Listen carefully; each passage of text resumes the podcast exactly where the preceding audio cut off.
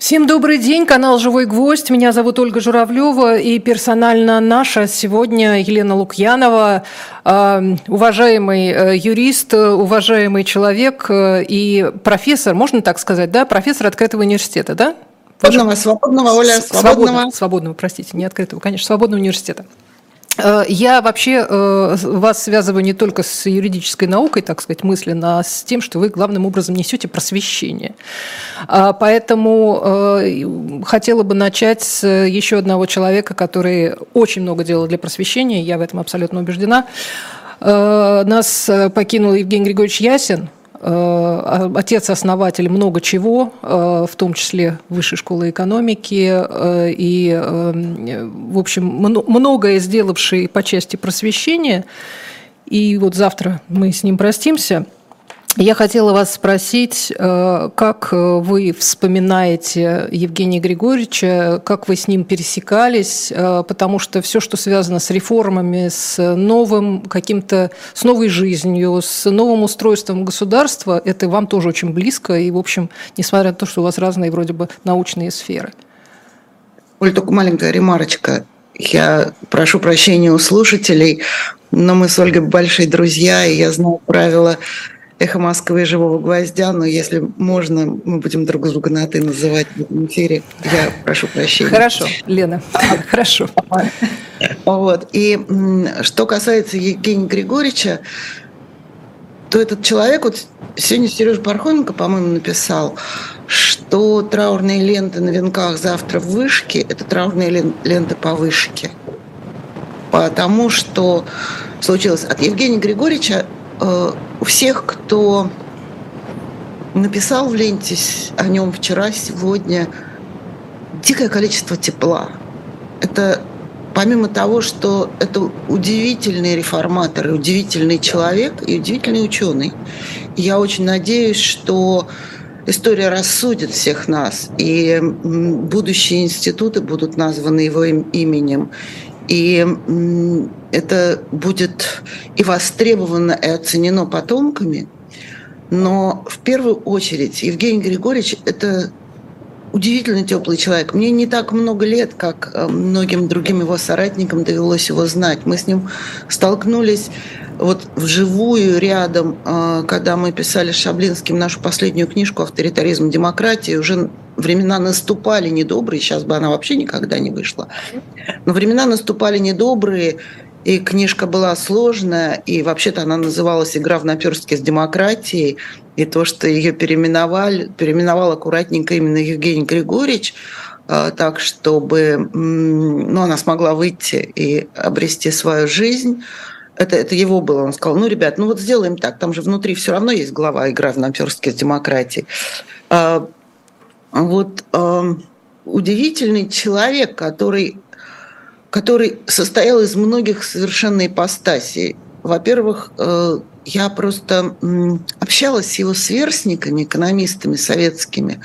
Э, много было друзей моего отца, замечательных профессоров. И когда я им задавала в свое время вопрос, ну так что делать с советской экономикой, вот с той экономикой, которая была построена по тем правилам, можно ли ее исправить? они все говорили, рецепта нет. Рецепта нет. Это когда мне задают вопрос, кто разрушил Советский Союз, он сам разрушился, потому что система э, государства была построена так, что она не могла работать. Ну и, конечно, в первую очередь экономика.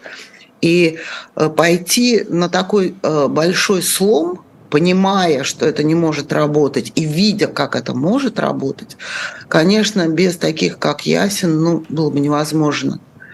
И он ведь все время, он же не просто был неким реформатором, сидящим в кабинете, там, будучи министром экономики. Он же под, подо все под это подкладывал всегда очень серьезную академическую основу. Слушайте специалистов, говорим мы нынешним политикам. Слушайте специалистов, вы совершите меньше ошибок. Вот ему повезло, что в какой-то момент у руля государства, может быть, люди были не слишком грамотные в том, что он проводил, но, по крайней мере, они умели слушать специалистов. И все рывки российской экономики, то, что она сейчас до сих пор не упала, даже в таких катастрофических условиях войны, и те люди, которые сейчас, я их не одобряю, но руководят там ЦБ и так далее, это, в общем-то, все ученики Ясен. Да, и это правда. Это так, это так. И э, то его дети, и институт при РСПП, и экспертные все э, сообщества, которые он создал, и высшая школа экономики, которая все-таки на протяжении энного количества лет была лучшим гуманитарным, гуманитарно-экономическим вузом России, потому что она началась с чистой экономики, а потом начала обрастать э, сопутствующими э, необходимыми для развития экономики подразделениями, потому что конкуренция в политике, конкуренция в бизнесе – это явление одного порядка. Без одного не бывает другого. Если нет конкуренции в политике, нет конкуренции в бизнесе. А, и тогда развитие затормаживается. Вот как-то это, мне кажется, так. Я, может быть, сейчас несколько пафосно говорю, но это вот одна его ипостась. А другая ипостась – это, конечно, удивительная человечность, удивительная способность слушать других и вот с этим своим прищуром и полуулыбкой выслушать. Это вот у моего папы тоже такое было свойство. Он умел слушать людей, даже если он с ними совершенно внутренне был не согласен, и с улыбкой отвечать. Отвечать, отстаивая свою позицию. Это на самом деле удивительное качество руководителя – удивительное качество руководителя. Не сразу ригористично возражать там или отметать чьи-то точки зрения, а выслушать всех. И поставить свою точку в последнем аргументе, убедить, уметь убедить. И, конечно, умение работать с людьми. Умение работать с людьми, вот это тепло, которое он оставил в душах тех, даже меня, которая с ним не так много общалась, и последние фактически его дни, уже когда он понимал, что разрушение приходит в вышку, разрушение приходит в науку, и это было ему горько, но он все равно оставил удивительное тепло, как он умел с людьми, как он их любил, как он был к ним... Очень к ним... внимателен. Да, да, и э, не знаю, это, конечно, очень серьезная утрата. И тоже Женя, по-моему, Альбац написала сегодня или вчера, что слава богу, что последние три года он уже несколько туманно воспринимал все, что происходит, когда рушилось, крушилось, ломалось, выворачивалось с корнем его детище, изгоняя лучшие силы, которые они собирали. Они же э, собирали с Ярославом Ивановичем э, по крохам, а они этих лучших профессоров собирали, их было мало. А сколько их они вырастили за это время? Конечно. Конечно. И вот сегодня в Свободном университете огромное количество выпускников этого детища. И они приходят и работать, и волонтерить, и читать лекции. А, поэтому, поэтому есть э, шанс э, на то, что ведь в первые годы после э, развала Союза ведь проблема была в том, что не было учителей, не было книг и учителей. И они все это сделали, и фонд «Либеральная миссия», который он тоже э, возглавлял, и было переведено огромное количество книг и выучено огромное количество ребят. У России есть шанс. Да, я хотела вот от э, вот этой роли э, Евгения Григорьевича, я с вами полностью согласна, потому что я и вела довольно долго передачи с ним, и, в общем, а мы слушала, слушала, слушала его лекции, тем самым как бы вот непосредственно просто сидя, я каждую, сидя каждую в студии. среду, по-моему, среду, да, Оля? Да, мы записывались просто средам. раньше, да. А, по средам да, да, да. Выбор ясен была программа. занятий и слушала эту передачу вашу. Да, ну многие ведущие вели, в общем, неважно, важно, что мне посчастливилось тоже быть среди этих ведущих. И э, когда Евгений Григорьевич э, очень очень педагогично э, и как бы э, возвращался всегда вот к этим важным постулатам, о которых вы тоже сказали, что без конкуренции ничего не работает, без свободы не работает вся остальная система. Экономика не может в вакууме, она не может без э, гражданских и бизнесовых там каких-то свобод и конкуренции. Это мы просто выучили. Спасибо большое Евгению Григорьевичу. Мы это выучили, и я надеюсь, наши слушатели, кто тогда слушал передачи тоже. И поэтому у меня вопрос, вот, кстати, с вами тоже, с тобой, хорошо, если, если так э, удобней. как-то после эфира говорили о том, что в в этой вот в советской юридической системе, да, вот собственно, в твоей специальности, а, ну, как бы не, нечего было черпать. Тоже нужно было все заново строить. Но ведь с, и, с правом так не получилось, как с экономикой. Или, я, или, я, или я ошибаюсь, и в Новой России право тоже было э, реформировано до определенного, как бы, до нужного. Было реформировано, Оля, было было, и первые три государственные думы сыграли в этом огромную роль. А иначе бы не было сегодня того гражданского кодекса, ну, уголовные уже сильно подпортили, не было бы того закона о СМИ, тот объем работы, который свалился на первые созывы Государственной Думы, был, казалось бы, невероятен.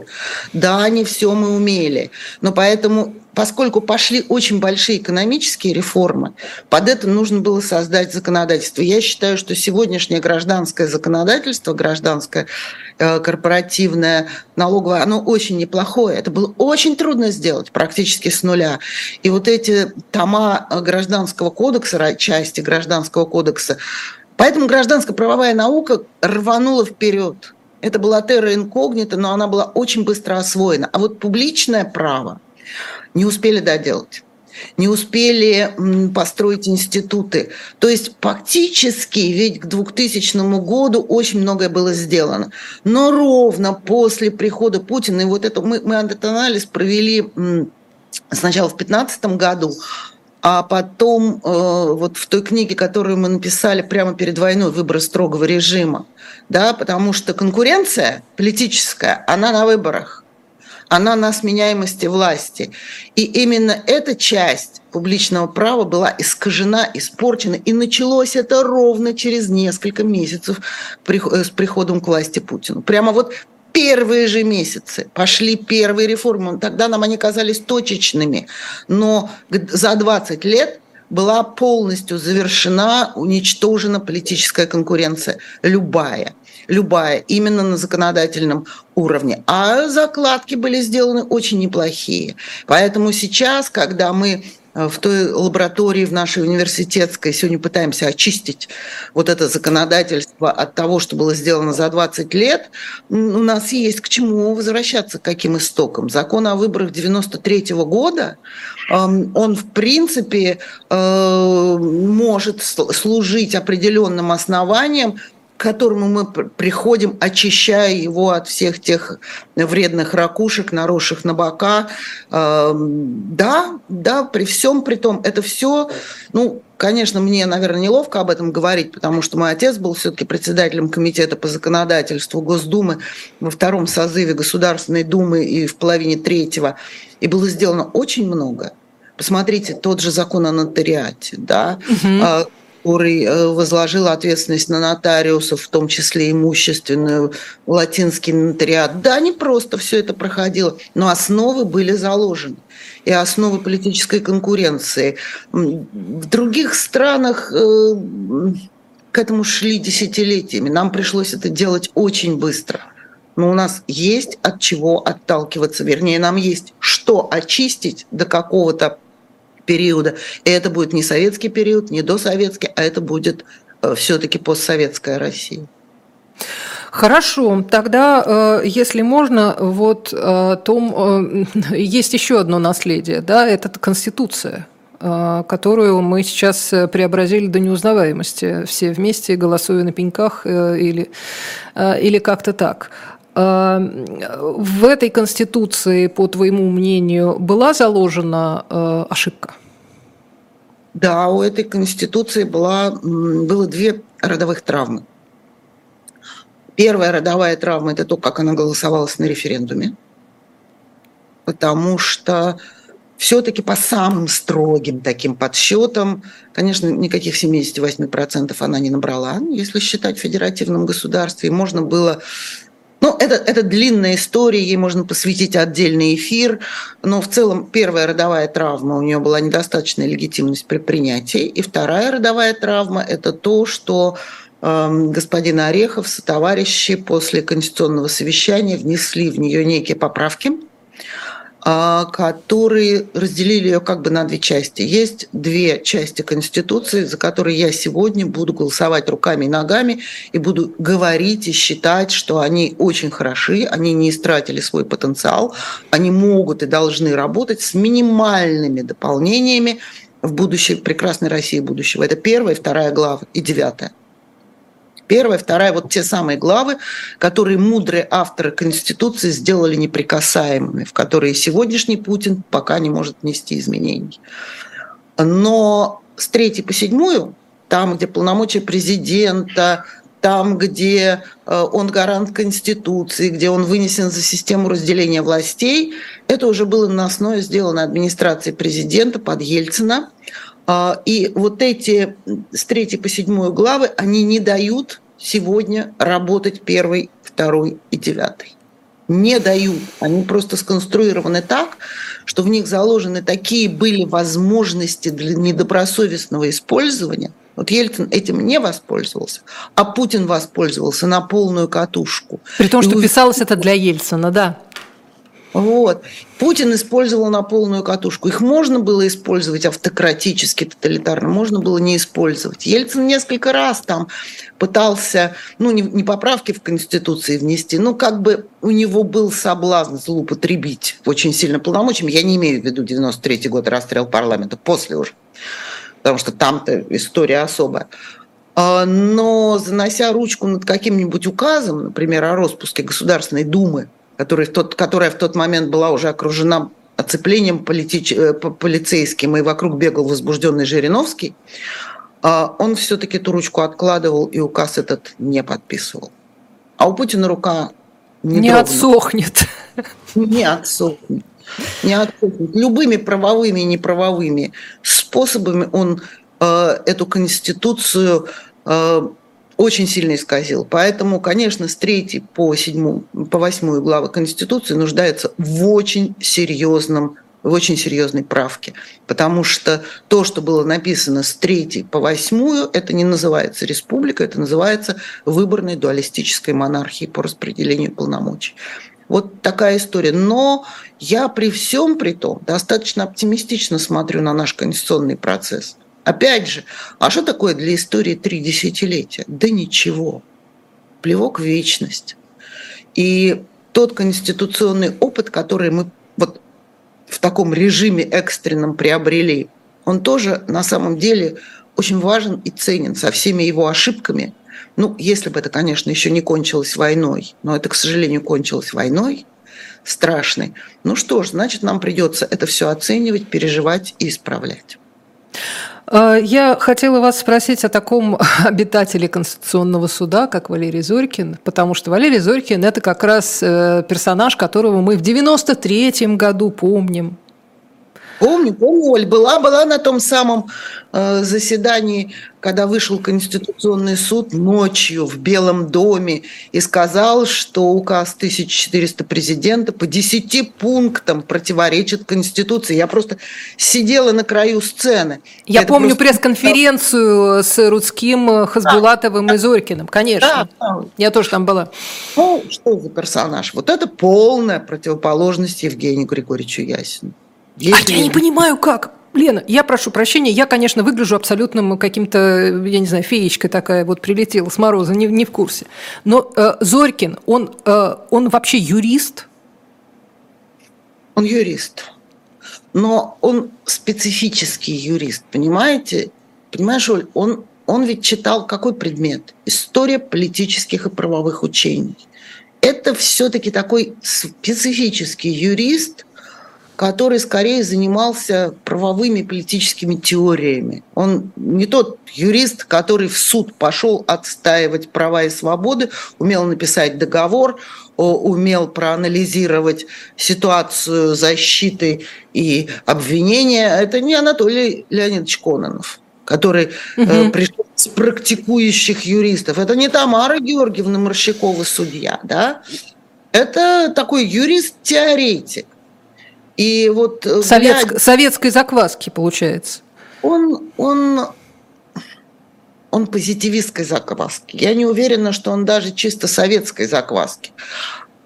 Он э, писал диссертацию по русскому позитивизму. Что такое русский позитивизм? Это теория, очень Россия дореволюционная в этой теории была сильна. Это теория, которая была очень модной в начале 20 века во всей Европе, о том, что в праве превалирует то, что написано в законе. А закон делается разными людьми, а Европа за весь 20 век ушла от этой теории. Она осталась как теория. Ушла вправо как в справедливость, как в смыслы, как в нечто, э, что является таким местом спора, на котором выявляются интересы. И что закон, он может быть правовым, а может быть неправовым. Да, что есть критерии, по которым то или иное правило, установленное государством, может считаться неправовым, потому что оно несправедливо, потому что в нем нет четкой определенности, потому что из этого правила человек не может выяснить границы дозволенного поведения. Это вот то, что мы сейчас называем резиновые законы, которые каждый правоохранитель, следователь, прокурор, судья может истолковать так, как он хочет, потому что в нем за, за, за 100 прошедших лет с момента развития позитивистской теории мир очень далеко ушел вперед. И Европа очень далеко ушла вперед. И даже страны прецедентного права, Америка, Канада, там, Британ, Брит, Британия, они тоже ушли вперед в этом понимании. Да? Право стало... А он остался... Вот сейчас я думаю, вот когда его избирали в Конституционный суд, вот еще тот первый Совет Федерации, когда каждый судья Конституционного суда, как сейчас у меня перед глазами стоит, долго доказывал Совету Федерации, что не президент их рекомендовал, нет, а, и потом там голосовали автоматически. Нет, каждый выходил на трибуну, и, я помню и Лучин, и Морщакова, и Кононов, и тот же Зорькин, и они, их по полчаса допрашивал Совет Федерации каждого из 19. По полчаса они объясняли свои позиции и доказывали, доказывали э, свою способность быть судьями Первого Конституционного суда России. Да? И, и вот я бы сейчас подумала, человек, который защищал диссертацию по позитивизму и который позитивист по своим убеждениям, как выяснилось, его вообще нельзя пускать в Конституционный суд. Вот это сама его диссертация, сфера увлеченности, она должна была привести к тому результату, к которому он пришел. Вот если помнишь, у армянского радио э, которое у нас всегда шутило, был такой вопрос. Армянскому радио задали вопрос, для чего человеку позвоночник. Армянское радио думало, думало и ответило, чтобы голова в штаны не упала.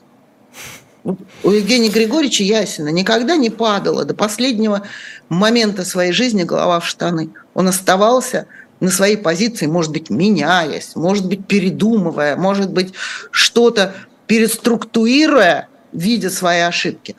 А у Валерия Дмитриевича Зорькина голова однажды упала в штаны. И он перестал быть в общем-то, конституционалистом и юристом. Потому что для него, как для человека, занимавшегося позитивизмом, главным стало, что вот есть норма, придуманная каким-то парламентом, мы даже не вникаем, это, это парламент или нет, это как он сформирован, это что он такое пишет. И мы же смотрим все решения Конституционного суда, начиная с 2014 года, где они не разбирают смыслов и сущности права.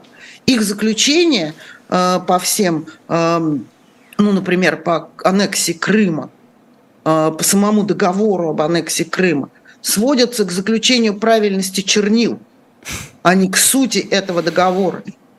Поэтому э, это, это делать категорически нельзя. Вот, вот это, это перестает человек быть юристом в принципе.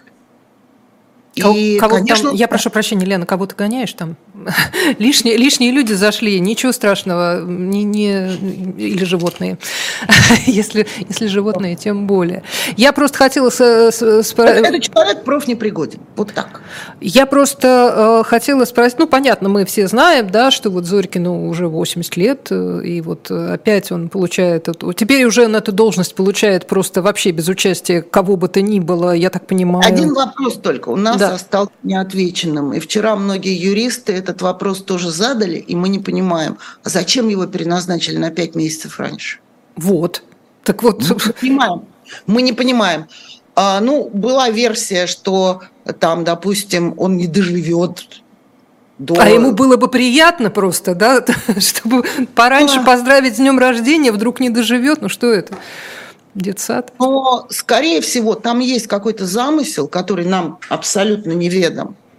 Но и мы можем ждать всяких неожиданностей. Вдруг там Путин еще конституцию решит поменять, уже совсем в монархическую переделать. А с другой Но... стороны, а прям без Зорькина он этого не может. Вот прям без Зорькина вообще шагу не ступишь. Серьезно? Ну, так или иначе, Конституционному суду придется давать заключение. А Зорькин сегодня самый послушный.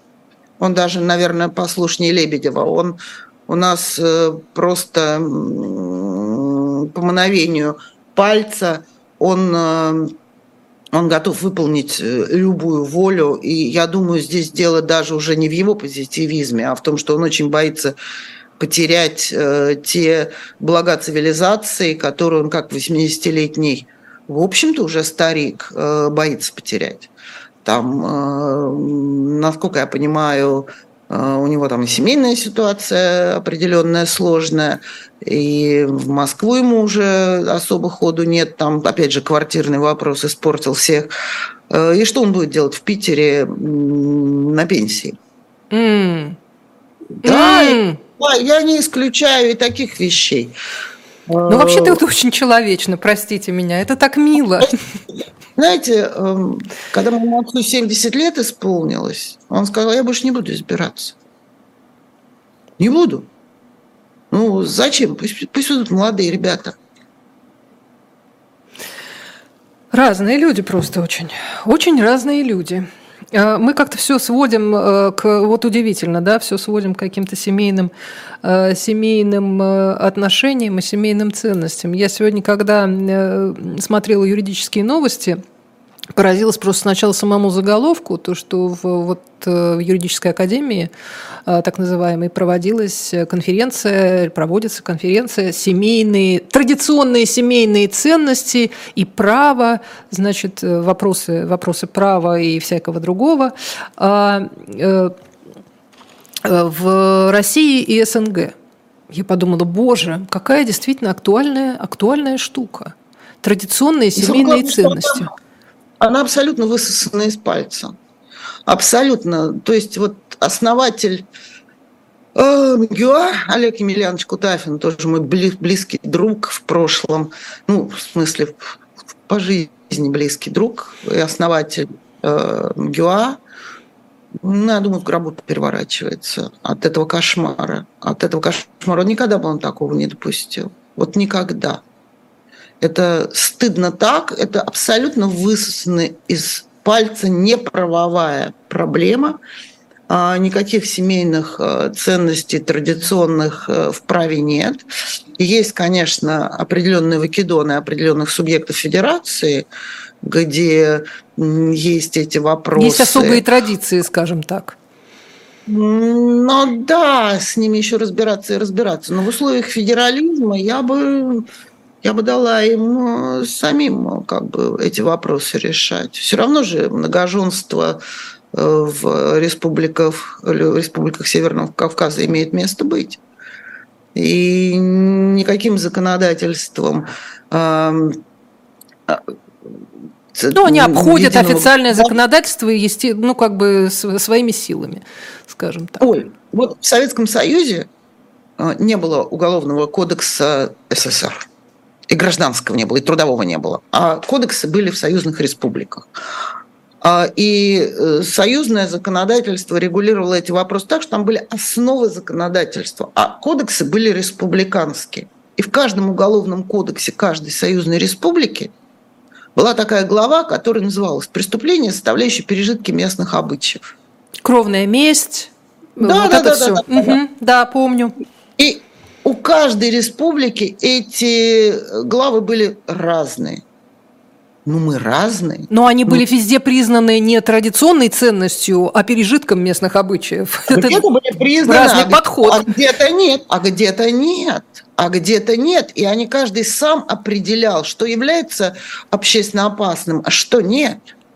Но если это нормальная федерация, ну дайте жить. Вот научитесь праздновать разницу. Не надо делать все под одну гребенку. Посмотрите, э, вот этот учебник истории новый, фактически э, он э, запрещен сегодня в Чечне. Да? Его запретили, изъяли из школ. Потому что там сказано о предательстве чеченского народа при переселении, про сотрудничество его с немецким. Слушайте, ну почему, почему мы должны сделать единый централизованный учебник? Ну, мы же от этого 30 лет уходили. Мы говорили, учебников может быть много, хороших и разных. Более вот. того, у каждого учителя должен быть выбор, по а, какому учебнику да, ему удобнее да, преподавать. Конечно, конечно. А вот, поэтому вот, это вот, вот эти коллизии, вот эти проблемы, они же связаны с тем, что... Э, Вертикаль. Конечно, единая вертикаль для такого сложного государства. Поэтому я и говорю, это колосс на глиняных ногах мы можем делать вид, что это все хорошо и прочно, на самом деле это не хорошо и не прочно и не работоспособно. Поэтому вот, ну как-то это так. И вот этот э, кейс, который сейчас на слуху у всех с избиением да. сына Кадырова, э, заключенного, подследственного, и растерянность федеральной власти, которая не может это комментировать, а Москалькова несет какой-то кошмар – а, если можно, что значит какой-то кошмар? Она вроде бы а, в цитатах она... говорит, что вообще-то это должно все как-то решаться э, нормально, по-человечески. То есть наказание должно быть э, э, не, не таким способом, ну, я так понимаю. Бы, и это тоже она сказала. Ну, что предшествовало этим, этим фразам? О том, что э, сожжение Корана – это ужасно ужасное оскорбление чувств верующих, а такой человек, безусловно, должен быть наказан, а дальше «но». Да, но не битьем морды без, дальше, беззащитного, но, да. Но стоп. Он подследственный. Он еще Ничего, ни в чем не виноват. Он еще ни в чем не виноват. Это... Да.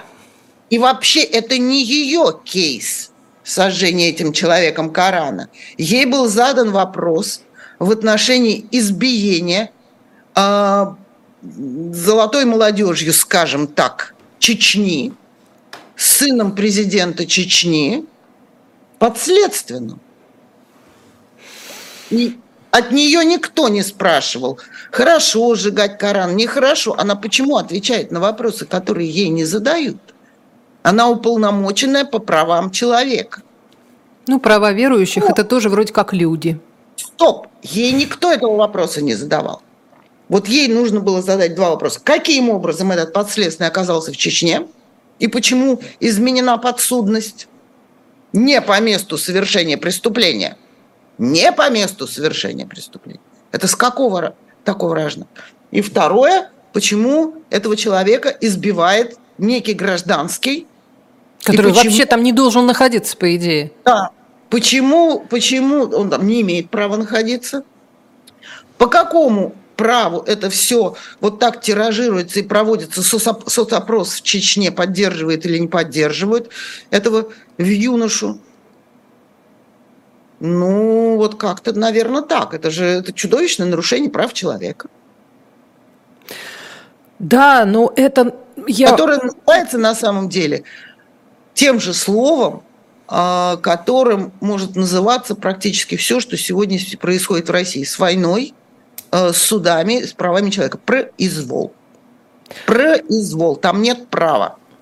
Совершенно верно. Здесь, э, здесь нельзя с вами не согласиться. А, я, я хотела здесь на минуточку прерваться и э, рассказать про, про книжку.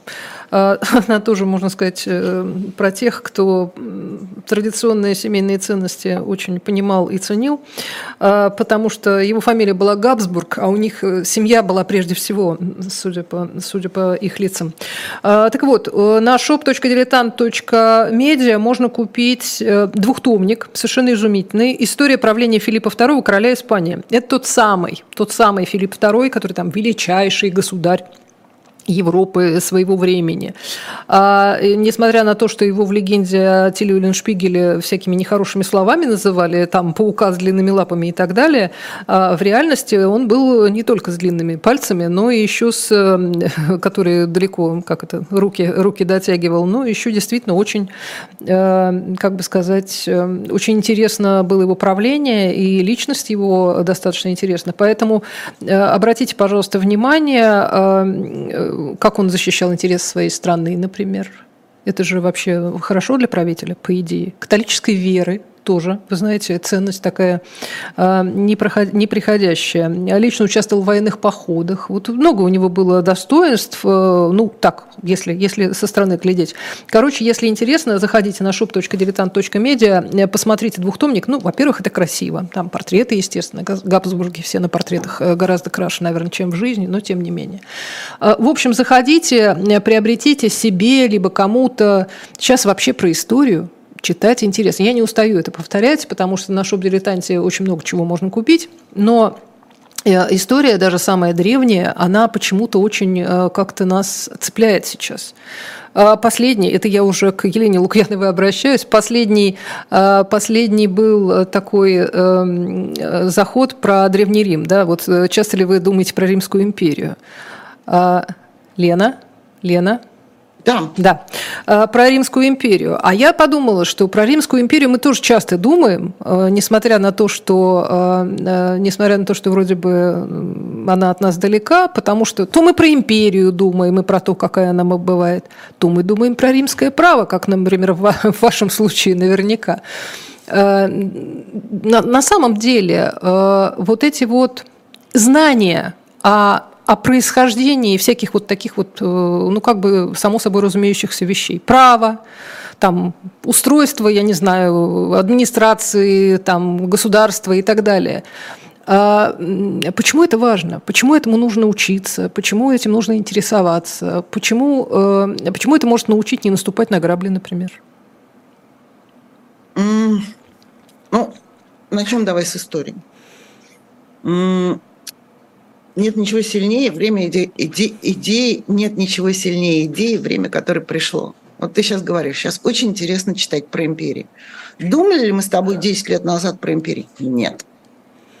И вот только сегодня, когда мы увидели всю империалистическую суть этой войны и ощутили это очень остро, мы совершенно по-другому стали читать книги об империях идея пришла, она коснулась нас. Раньше империи, ну, они были какие-то такие умозрительные. Да, империи, колониализм, еще скоро мы к этому придем, а, милитаризм, это все были какие-то измы, которые, которые ну, просто были какими-то измами, словами. И вот оно пришло, и мы по-новому увидели смыслы. А, с правом немножко иначе. Дело в том, что мы живем полностью в окружении права. Вот мы даже не замечаем, что мы живем в праве каждый божий день. Покупая в магазине хлеб и пробивая чек, мы заключаем договор купли-продажи.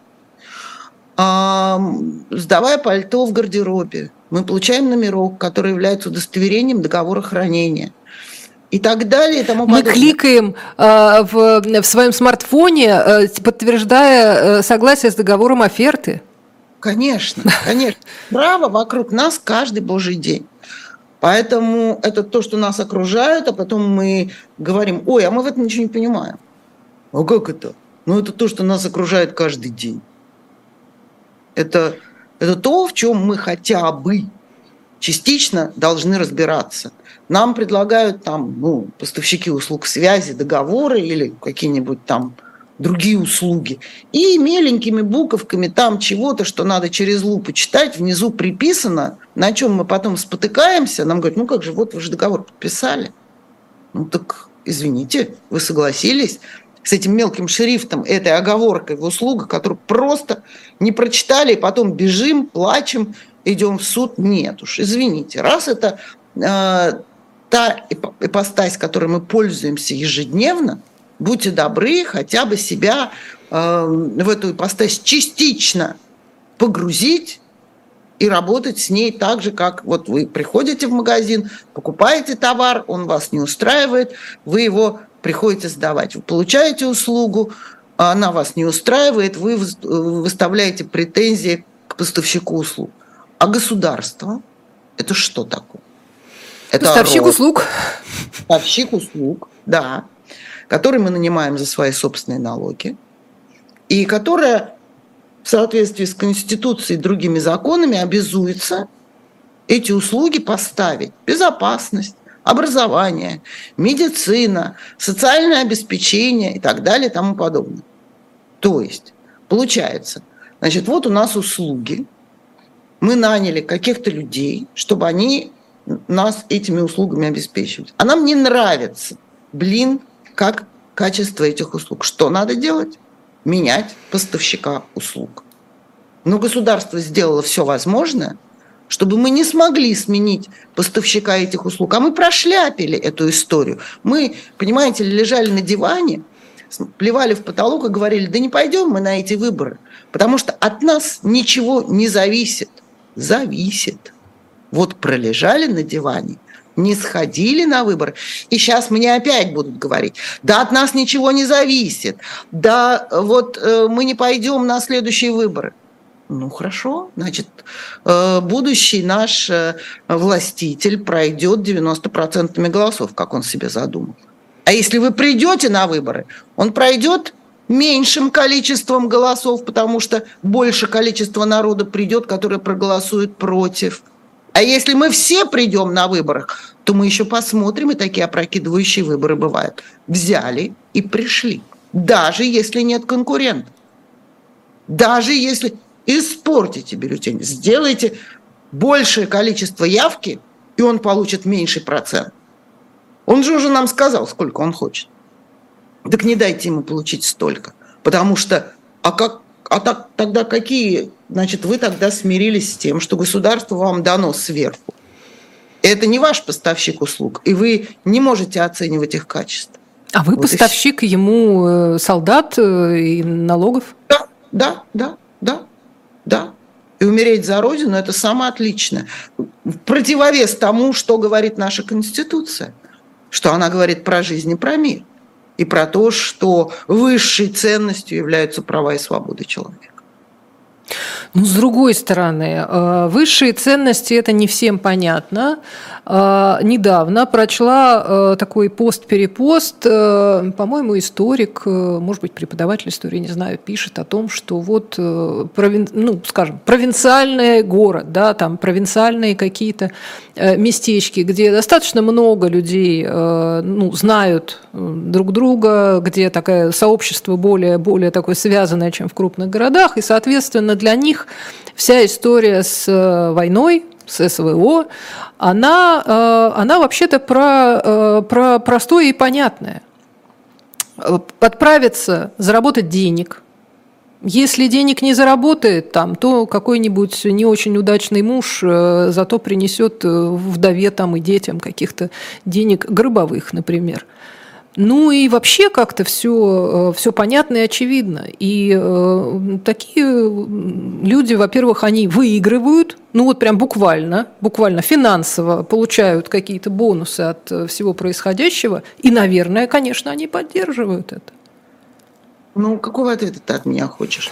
Я вот, просто, я просто говорю, что вот такой... Вот такое-то расследование очень интересное о том, не помню, чье, недавно был очень-очень интересный материал о том, как монтируется вот эта э, военная пропаганда в России. Она монтируется именно на этом посыле, э, что она не говорит ни про убийство, ни про что, она говорит о том, что война – это ваш способ заработать, это ваш социальный лифт, это ваша возможность расплатиться с ипотеками, долгами и прочими прочими кредитами. А если вы а, были э, тяжким преступником, то вообще изменить свою биографию и своим детям оставить наследство, как, как будто вы герои.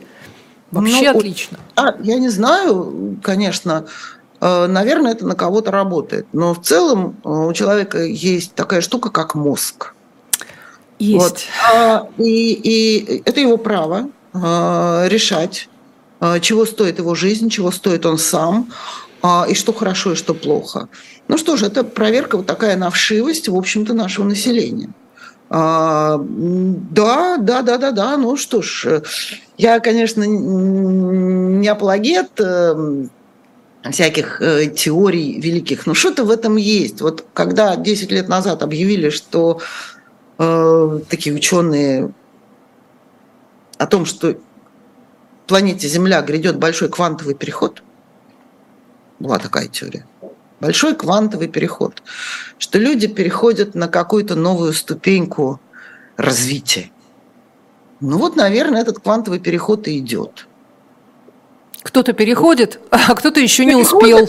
Значит, у того есть мозг, и тогда он подумает, а стоит ли вот эта э, расплата по кредитам моей или чьей-то иной жизни? А что хорошо и что плохо? И мы же видим этот раскол. Мы видим этот раскол, мы видим людей, которые просто не захотели в этом жить и уехали из страны, у кого была хоть какая-то возможность. А некоторые же уехали без всяких возможностей. Просто взяв рюкзачок, э, пересекли границу и с очень большим трудом адаптируются, ищут работу, придумывают для себя новую жизнь и новый путь, э, потому что они не могут в этом жить. Те, кто остались, они вот разделились тоже на две части. Одни живут в дикой депрессии. Мы сейчас это видим. Вот мы только что провели, а, объявили наборы, провели в свободный университет набор, несмотря на то, что мы нежелательные организации. Получили ну, чуть-чуть меньше заявок, чем обычно. Обычно было по 6 тысяч заявок на семестр. Сейчас у нас 4. Да? И мы читаем эти мотивационные письма. И люди, люди хотят учиться, безумно хотят учиться. И те, кто уехали, и те, кто остался.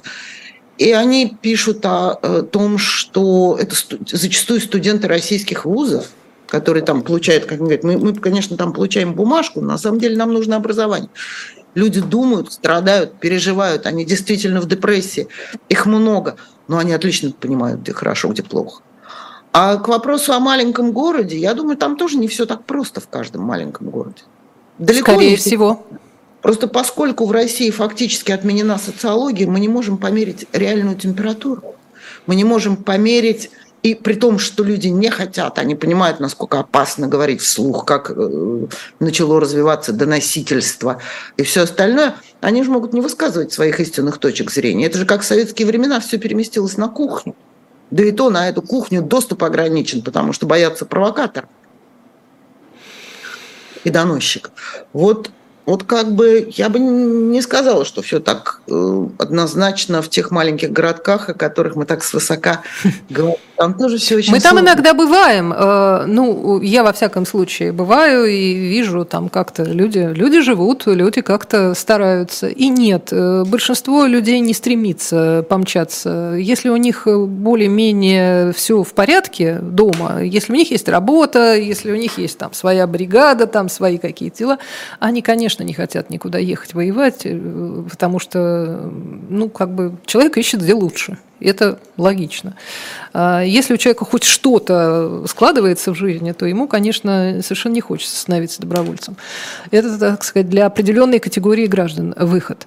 А вот э, по поводу, еще немножко возвращаясь э, к теме права, которое нас везде окружает, я хотела вас спросить о том, о том как как это вообще, как это вообще вся эта, как, как эта среда э, сложилась, вот этих вот э, судей? У нас же есть огромное количество судей как раз вот в этих райсудах, да, которые решают вопросы там усыновления, я не знаю, там, или там развода, или там наследства, или еще чего-то такое, которые решают, в общем-то, грамотно, хорошо и по закону. Ну, так, в целом, да, можно пойти в суд и решить какую-то проблему, да, там, э, и многие люди знают, да, что вот действительно можно там И что-то упрощается даже в каких-то вещах, связанных вот с тем же нотариатом, там, с, с, с вступлением в права там, э, на квартиру или еще на что-нибудь. Это все как-то существует. При этом существуют те же самые судьи, которые решают вопросы вот этих вот экстремистов, там, деточек, которые не тот рисунок нарисовали, родителей. Как это все может существовать одновременно? Это же просто э, ну, функция, да? Это функция государственного человека, ну, который вот работает в государственном суде. Почему он в одном случае абсолютно нормальный, профессиональный и юрист, а, а в другой ситуации это какой-то людоед? Как это происходит? Вы понимаете? Это очень трудно сказать, ведь судейская система, она очень закрытая. Очень закрытая судьи сегодня поставлены в такое положение, что, в общем-то, они даже разговаривать нормально с другими гражданами не могут, потому что ну, потому что так устроено, да, то есть он не может просто так посидеть, поболтать где-то и высказать какие-то свои мысли о судейской системе. А там, где нет никакого государственного заказа, и нет никакого административного давления, судьи работают нормально. Ну, конечно, это тоже относительно, потому что все-таки квалификацию судейского корпуса надо перепроверять сегодня всего. Потому что э, часть э, судей, и мы такие уже иногда вычисляем, они имеют липовые юридические дипломы. Они зачастую имеют не очень высокую квалификацию. Такое тоже есть. Особенно в московских судах мы помним, как у нас Э, люди приходили в судьи из секретарей суда, имеющих заочное юридическое образование. Это традиционный, кстати, говорят, путь. Была политика, это была политика, особенно московских судов, да. То есть это, это не самые высококвалифицированные юристы, хотя среди, среди них есть очень высококвалифицированные. Кадровая политика в отношении судей. Ведь фактически всех судей, всех, всех, всех, всех у нас назначает президент, кроме мировых. Класс. Да. Ага. Как он много работает, Лена. Да, да, я... Какой ужас. То, на самом деле их назначает администрация президента, где есть кадровая комиссия по отбору судей. И э, на протяжении последних 20 лет э, качество дел проходимых через эту комиссию, там все меньше и меньше становилось высококвалифицированных судей уже, потому что нужны были суды зависимые. Почему сегодня там то Песков, то Путин так спокойно говорят, идите в наш суд, потому что кадровый отбор судей был тоже эм, очень специфическим, и их многих отбирали на лояльность. Но мне все-таки так или иначе удавалось, ну, последние три года нет, удавалось поговорить с разными судьями. Им очень сегодня тяжело. Им очень тяжело. Они стоят на разрыве между теми благами, благами и привилегиями, которые есть у судейского корпуса, они большие, а правовым своим собственным сознанием, юридической совестью. А, конечно, все мы не знаем в судейском корпусе, но хорошим юристам и хорошим судьям сегодня очень-очень трудно. А у нас Путин теперь назначает не только самих судей, но еще назначает всех председателей судов. А председатели суда у нас по поправкам а, в закон о судебной системе, они наделены специальными полномочиями. Они могут дать или не дать судье отпуск в удобное время, написать или не написать на него характеристику на продление. Они могут распределять ему огромное количество гадких и сложных дел, а могут дать одно и выгодное и простое. Э, этого быть не должно. Безусловно, председателей судов должны избирать сами судьи в своем составе. Этот председатель суда не должен обладать никакими полномочиями в отношении остальных судей, а заниматься типа ведра тряпки, хозяйственным обеспечением своего суда, ремонтом потолка и стены, сортира. И это, конечно, надо менять. Это, конечно, надо менять. Плюс, конечно, нужно менять порядок назначения судей. Что касается вот громких особенно дел, особенно в крупных городах, особенно в Москве, то тут кадровый состав судей, он, конечно, еще Еще раз отфильтрован? Он отфильтрован был таким образом, что вот судья районный ему приходило заказное политическое дело, ну, начиная с дела Ходорковского там или кого-то еще. И потом он продвигался, он попадал в Мосгорсуд, Верховный суд. А, это уже... так это социальный лифт для судей. Это, это, это, это узкая группа ограниченных людей, скажем, специально уже обученных, воспитанных, за последние 20 лет судей, которым, собственно, поручают вести вот эти заказные политические дела. Увы, так оно есть. А, я э, надеюсь, что мы все это фиксировали все эти 20 лет. Огромные материалы накоплены о судьях и их подвигах. Э, о неправосудных приговорах. Ну, к сожалению, я этим не занимаюсь, но есть достаточно общественных организаций, НКО, которые такую статистику ведут. И рано или поздно эти судьи должны подпасть под переходное так называемое правосудие. Все-таки так или иначе нести ответственность за неправосудные приговоры без срока давности. Это вот как раз один из вопросов, который э, задавал э, наш зритель, что там нужно ли будет судить э, вот судей, да, вот Конституционного суда, например. Нет, я, я говорю, нет, давайте про Конституционный суд отдельно. Это все-таки не тот суд, который выносит приговоры. Угу. А вот да? вы считаете, что, что именно судей, выносивших вот эти вот приговоры, по которым сейчас там в ШИЗО Подождите, находятся... У нас да? сейчас в Уголовном кодексе угу. есть ответственность за заведомо неправосудный приговор. Это mm. просто не работает. У нас вообще есть глава преступления против правосудия. А, и э, раз это не применялось, значит, просто нужно изменить сроки давности по этим договорам, либо отменить их вообще. Потому что это страшнейшие преступления против государства. Заведомо неправосудный договор, приговор и фальсификация выборов – это самые опасные преступления для государства. И люди должны нести ответственность. Конечно. Конечно. Это после военных преступлений против преступлений человечности, но это международные нормы. Вот преступления самые опасные против государства – это именно э, избирательные преступления и преступления против правосудия. Как интересно. Мы думаем над этим в нашей лаборатории переходного периода. Что должно быть transitional justice, переходное правосудие – а как вообще, э, э, если можно, у нас осталось буквально пару, пару минут, а, как, как вообще э, ведется вот такая работа? Вы собираете документы, вы собираете свидетельства, вы, что вы делаете в лаборатории? Мы размышляем о том, как это исправить. Да? Не прожитое, не проанализированные ошибки и нарушения, они будут повторяться. Но их, значит, нужно зафиксировать в первую очередь. Вот ошибка, а... очевидная, да? Нет, их же уже понятно, по каким направлениям они идут. Угу. Кого можно амнистировать, при каких условиях.